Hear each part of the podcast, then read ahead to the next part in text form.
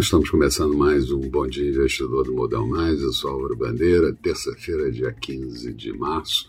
E ontem, na parte da tarde, mercados aceleraram queda, com a Bovespa perdendo no encerramento 1,60%, índice em 109.927 pontos, dólar em alta de 1,30%, moeda americana cotada a R$ 5,12, Dow Jones fechando estável, mas saindo de alta, e Nasdaq com queda de 2,04%. O acerramento da guerra na Ucrânia, Covid na China e problemas locais explicam e trouxeram de volta a aversão ao risco nos mercados numa semana de decisão de bancos centrais. Hoje, mercados das, da Ásia fecharam em queda, destaque negativo para a Bolsa de Xangai com menos 4,95% e Hong Kong com menos 5,72%. Uh, desabando por conta da Covid-19, apesar de dados melhores divulgados na China durante a madrugada. A Europa também opera nesse início de manhã com forte queda, mas já saindo das mínimas do dia, e futuros do mercado americano também no campo negativo. Aqui, lamentamos a perda do suporte técnico de 110 mil pontos e certamente isso pode ser confirmado hoje e implicar em aceleramento de queda.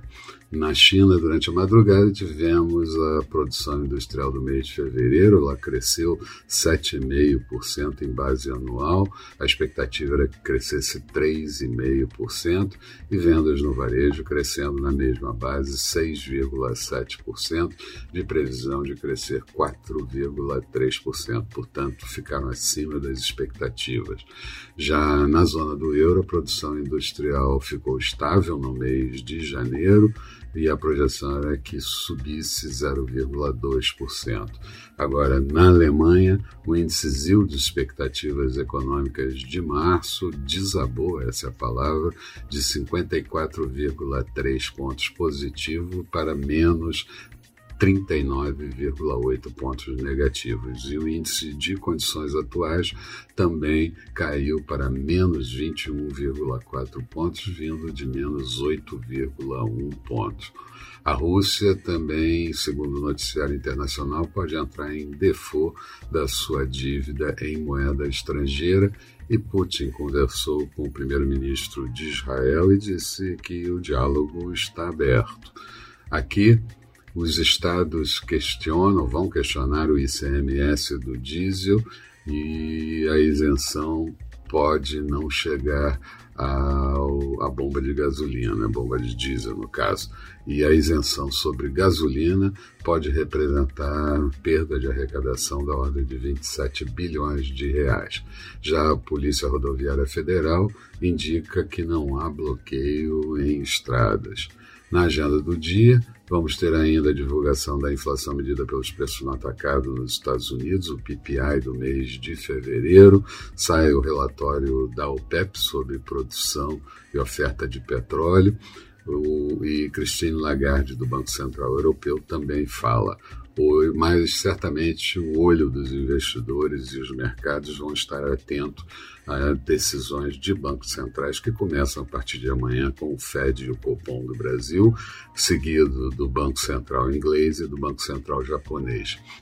Expectativa para o dia: Bovespa em queda, pressionada por commodities, dólar em alta, apesar de dólar mais fraco no exterior, e juros também em alta. Falando de mercados, Bolsa de Londres agora há pouco perdia 1,09%, Paris caía 1,77%, Frankfurt com queda de 1,71%. Petróleo WTI negociado em Nova York, queda de 5,87%, barril já cotado a 96 dólares e 96 centavos.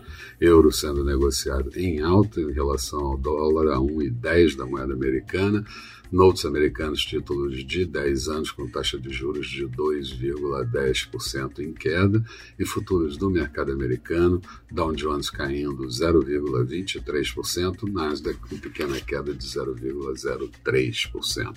Eram essas as considerações que eu gostaria de passar.